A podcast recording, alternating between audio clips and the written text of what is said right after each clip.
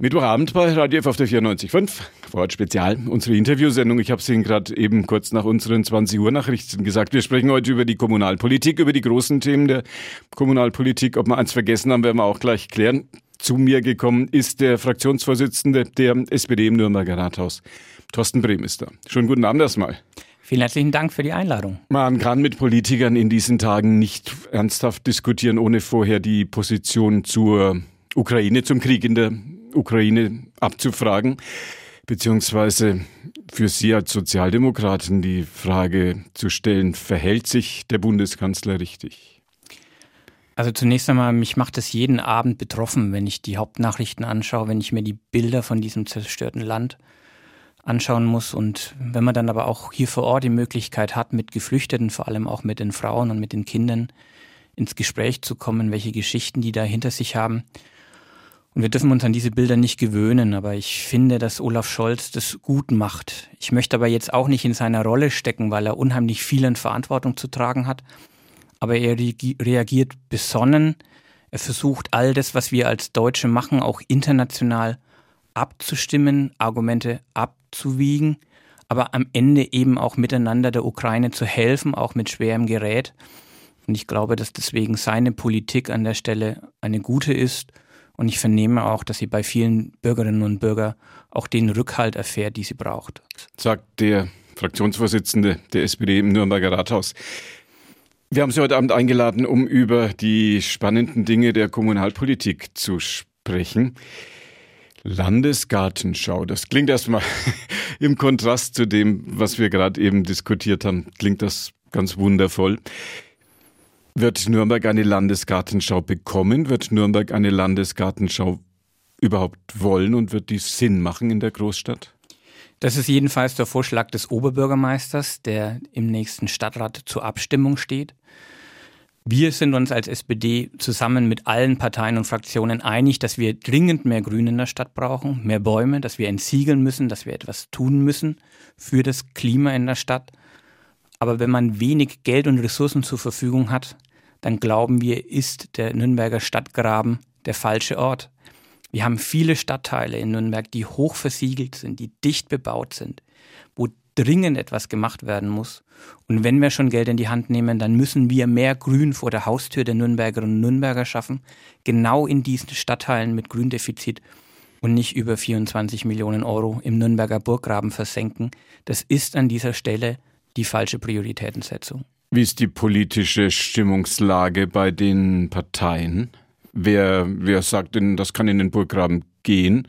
Wer sagt, dezentral wäre schöner, wenn jeder Bürger in dieser Stadt, in seinem Stadtteil auch davon profitieren würde? Ich gehe fest davon aus, dass die CSU an der Seite ihres Oberbürgermeisters steht. Ja, muss sie wohl. Ne? Die anderen äh, werden sich dazu verhalten und das erklären. Und äh, natürlich gibt es auch die Stimmen, die sagen, das ist kein Widerspruch. Man kann ja alles miteinander machen. Aber bei einem realitätsnahen Blick auf den Nürnberger Stadthaushalt, wo der eben besprochene Krieg und dessen Folgen die Handlungsspielräume in den nächsten Jahren auch noch massiv weiter einschränken werden, glaube ich, müssen wir uns auch ehrlich machen, dass nicht alles finanzierbar ist in der Stadt. Und ich bin dafür, dass wir jeden freien Euro in Grün investieren, aber dann nicht alles Geld im Stadtgraben bündeln und fokussieren. Es sind unheimlich viele Grünprojekte schon in der Pipeline. Christian Vogel macht das ja federführend in seinem Geschäftsbereich. Die sind aber alle nicht finanziert. Und letztendlich würde die Bewerbung für die Landesgartenschau heißen, dass all die Projekte, die schon geplant und auch versprochen sind den Bürgerinnen und Bürgern, weiter nach hinten rutschen, weil jetzt alles auf die Altstadt konzentriert wird. Und wir halten das für ungerecht. Wird das eine in Anführungszeichen Kampfabstimmung werden am nächsten Mittwoch im Stadtrat? Das ist jedenfalls ein Punkt, an dem die Unterschiede deutlich werden, wo auch unterschiedliche Schwerpunktsetzungen in der Stadtentwicklungspolitik natürlich Thema werden. Aber das ist jetzt auch kein Thema, das zu einem ganz großen parteipolitischen Zwist taugt. Ihre Prognose, wie wird es ausgehen? Ich gehe dafür aus, dass sich eine Mehrheit für die Landesgartenschau, für diese Bewerbung aussprechen wird. Aber wir werden auch mal den Spiegel vorhalten und mal vorrechnen, dass wir nicht glauben, dass das alles stemmbar ist. Und wir werden auch die Stadtteile benennen, die aus unserer Sicht immer wieder hinten runtergefallen sind. Zum Beispiel hier rund ums Funkhaus in der Südstadt und ähm, von den anderen schon auch eine Erklärung haben wollen, warum sie glauben, dass wieder alles zentral laufen muss und wir nicht die Chance ergreifen, wirklich dezentral was fürs Klima zu tun und für mehr Grün in der Stadt. Wird erstmal ein Thema bleiben. Wann, wann würde es losgehen? Bis wann, äh, bis wann müssten da, selbst wenn man Grün in die Stadt bringen will, rücken, glaube ich, die Bagger erst und die Baumaschinen erstmal an. Wann müsste das losgehen? Die Landesgartenschau selbst ist in weiter Ferne, erst 2030, ja, aber eben. alle Projekte zahlen dann natürlich auf dieses eine Jahr an. Und ähm, wir müssen bis dahin ja auch noch die Burgmauer sanieren. Wir müssen sicherstellen, dass alle angrenzenden Gebäude auch verkehrssicher sind. Also es wird sich mhm. jetzt dann in den nächsten sieben Jahren schon unheimlich viel auf diesen Ort konzentrieren und äh, die anderen werden wahrscheinlich leider in die Röhre gucken. Erste Weichenstellung am kommenden Mittwoch so in, in der Stadtratssitzung. Wenn man in diesen Tagen in der Stadt unterwegs ist, sieht man die Plakate wieder. Sie sind wieder da, die Plakate der Menschen in Nürnberg, die das nächste Bürgerbegehren zum 365-Euro-Ticket fordern. Geht das wirklich nicht, dass wir 365-Euro-Ticket in Nürnberg bekommen? Ich würde es mir wünschen, dass es geht, aber mit dem realistischen Blick auf die Dinge weiß ich nicht, wie wir es finanzieren sollen. Wir haben zwei Probleme. Erstens, der Freistaat wird uns nicht helfen, obwohl er das eigentlich auf Landesebene in Aussicht gestellt hat, dass er hier den entsprechenden Städten und Ballungszentren auch helfen wird bei der Bewältigung dieser Betriebskosten und dieser Mindereinnahmen. Und das zweite Problem, das wir in Nürnberg haben, ist, dass alle anderen Partner, die Nachbarstädte und die Nachbarlandkreise gesagt haben, sie sind an der Stelle nicht dabei. Letztendlich würden wir dann ein Ticket als Nürnberger Insellösung einführen, das übrigens auch nur für alle Gültigkeit hat, die in Nürnberg wohnen. Die geschätzten Mehrkosten sind schon im ersten Jahr bei rund 24 Millionen Euro. Und der Blick in die Stadtkasse zeigt einfach, wir haben das Geld nicht zur Verfügung. Wir investieren trotz alledem unheimlich viel in den Ausbau des ÖPNVs. Das bleibt einer der politischen Schwerpunktsetzungen. Und wir wissen, dass am Ende wahrscheinlich auch gar nicht der Ticketpreis das Entscheidende ist, sondern die Schnelligkeit und die Qualität der Verbindung. Das ist auch einer der Gründe, warum wir gerade im Straßenbahnbereich in den nächsten Jahren unheimlich viel machen werden. Die Stadtparkwendeschleife wird wieder in Betrieb gehen. Wir werden den neuen Universitätscampus erschließen. Wir werden von Gibitzenhof über die Minervastraße zum, zum Südfriedhof die Straßenbahn verlängern. All das sind gute Projekte. Das Geld ist dort richtig gut investiert. Die Stadtumlandbahn nach Erlangen-Herzogenaurach habe ich an der Stelle noch vergessen, die man unbedingt noch nachschieben muss. Also das zeigt, wir tun unheimlich viel für die Verkehrswende, aber wenn wir jetzt dieses Ticket in Nürnberg einführen würden, würde uns das im Stadthaushalt dermaßen um die Ohren fliegen, dass ich ehrlicherweise nicht weiß, welche anderen wichtigen Projekte dann auf der Strecke bleiben würden. Wie geht das denn de facto jetzt weiter, wenn wieder die nötige Zahl der Unterschriften zusammenkommt? Kann man ja davon ausgehen, dass das der Fall sein wird. Dann gibt das ja auch noch das, das bayerische kommunale Recht, das in diesem Fall den Bürgern, die das unterschrieben haben und die das für eine gute Idee halten, auch ja noch Möglichkeiten gibt. Dann würden die Juristinnen und Juristen erst einmal prüfen, ob das Begehren zulässig ist. Hoffentlich dauert es ja nicht so lange wie beim Frankenschnell. Das wird relativ schnell entschieden, aber natürlich geht es auch um die Frage, ist das irgendwie vereinbar mit der finanziellen Situation der Stadt Nürnberg? Wir haben ja schon einen blauen Brief auch von der Aufsichtsbehörde bekommen aus Ansbach, die uns sehr klar gesagt hat, wir sollen auf die Einführung dieses Tickets verzichten. Aber wenn es zulässig ist, dann wären die Nürnbergerinnen und Nürnberger am Zug abzustimmen.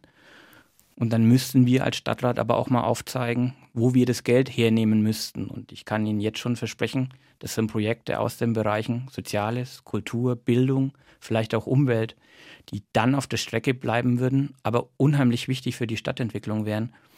Und deswegen kann ich jetzt an der Stelle nur darum bitten, das Projekt nach hinten zu schieben, vielleicht auch erstmal abzuwarten, was dieses 9 Uhr Ticket jetzt bringt, das der Bund mit subventioniert und unterstützt, allerdings nur für drei Monate, und dann weiterzuschauen.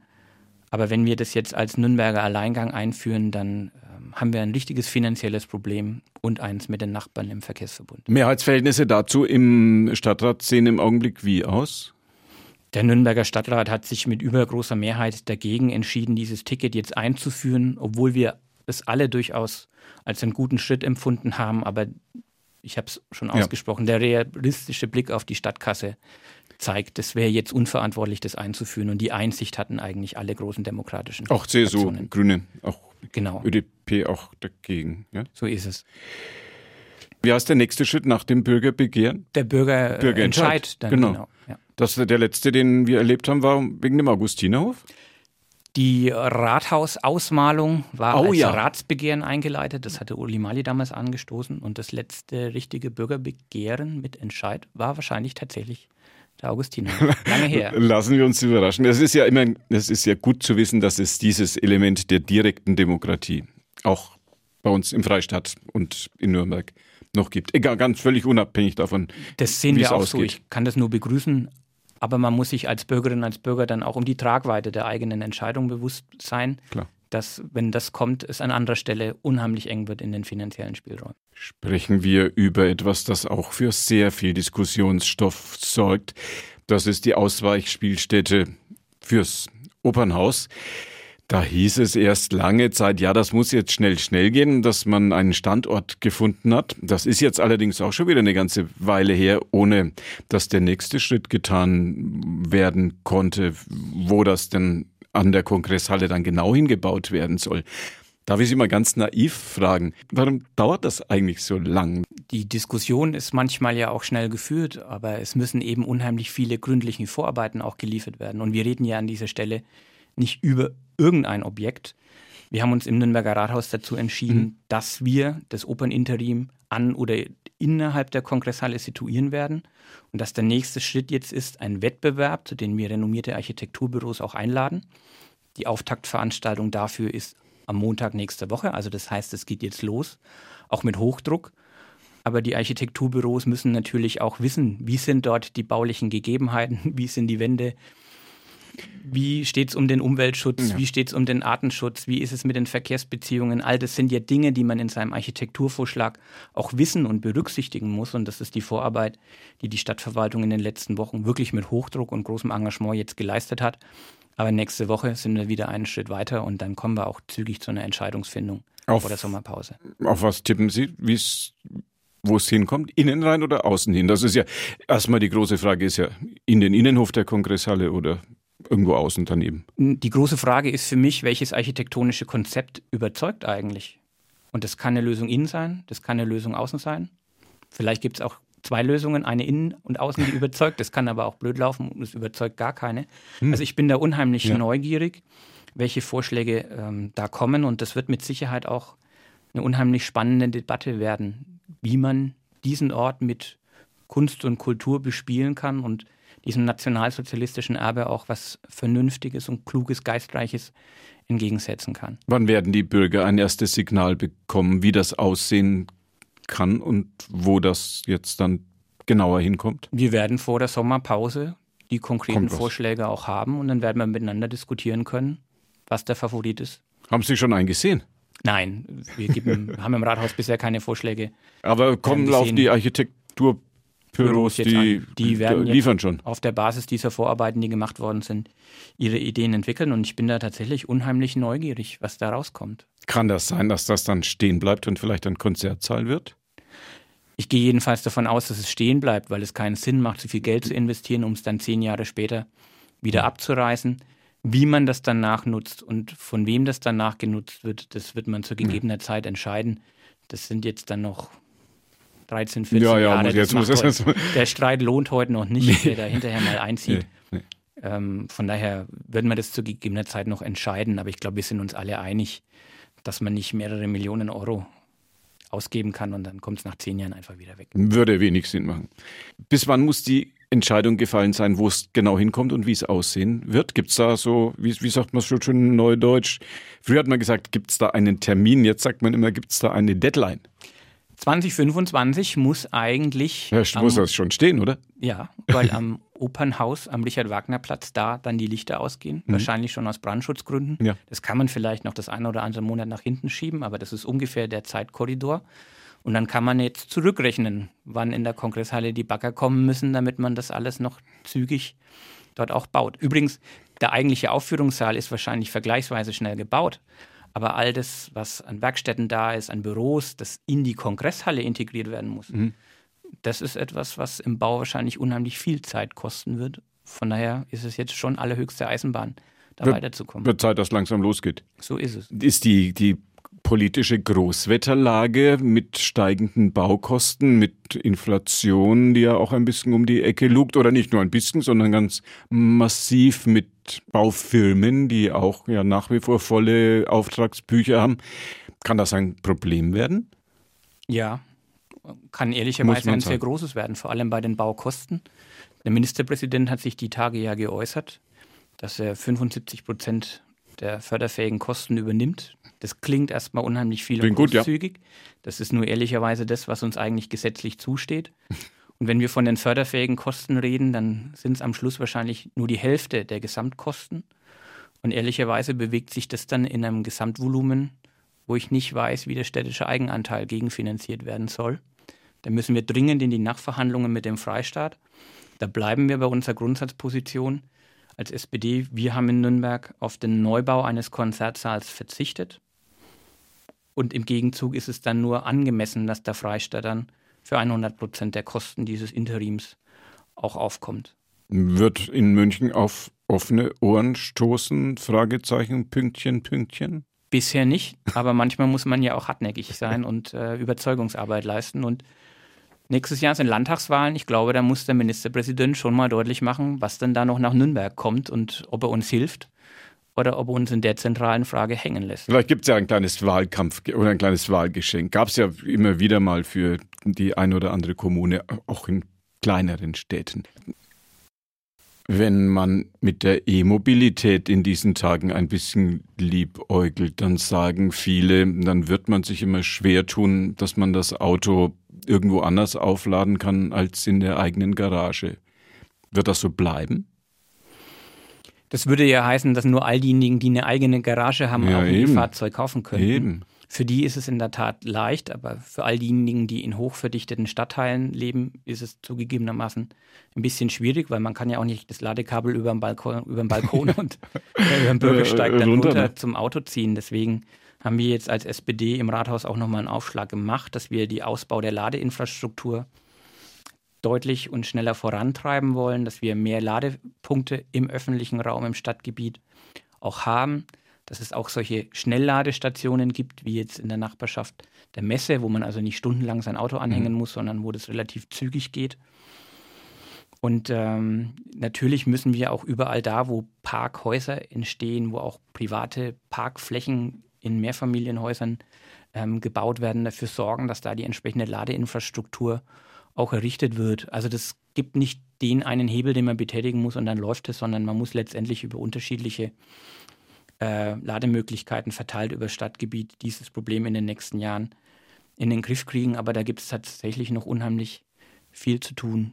Die großen Themen der Kommunalpolitik, was im Augenblick so im Stadtrat und in den Ausschüssen diskutiert wird, im Gespräch mit dem Fraktionsvorsitzenden der SPD, mit Thorsten Brehm. Haben wir noch eins vergessen? Bauland vielleicht? Haben wir genügend Bauland? Das Baulandthema bewegt uns fortwährend und in vielen Sitzungen, aber tatsächlich auch in der nächsten Stadtratssitzung, mhm. weil wir uns dazu entschlossen haben, eine eigene Projektentwicklungsgesellschaft auf den Weg zu bringen. Wir haben aktuell eine Wohnungsbaugesellschaft, die Wohnungen und Häuser WBG, baut. Ne? So ist es. Aber wir möchten tatsächlich ganze Areale, die wir als Stadt schon auch aufgekauft haben, selber bauen und realisieren, also auch mit der notwendigen Infrastruktur, die dann dort verlegt werden muss, zum Beispiel die Straßen wir brauchen dringend mehr Wohnraum in der Stadt. Äh, der Mietenspiegel steigt und steigt und das ist eine zentrale Frage für den sozialen Frieden und den gesellschaftlichen Zusammenhalt in der Stadt. Aber das Flächenpotenzial ist endlich, das wissen wir auch. Wir können die Stadt auch nicht immer weiter nach außen fressen lassen. Wir können nicht an allen Stellen im Stadtgebiet auch nachverdichten. Aber wir haben noch ein paar Flächen in Reserve.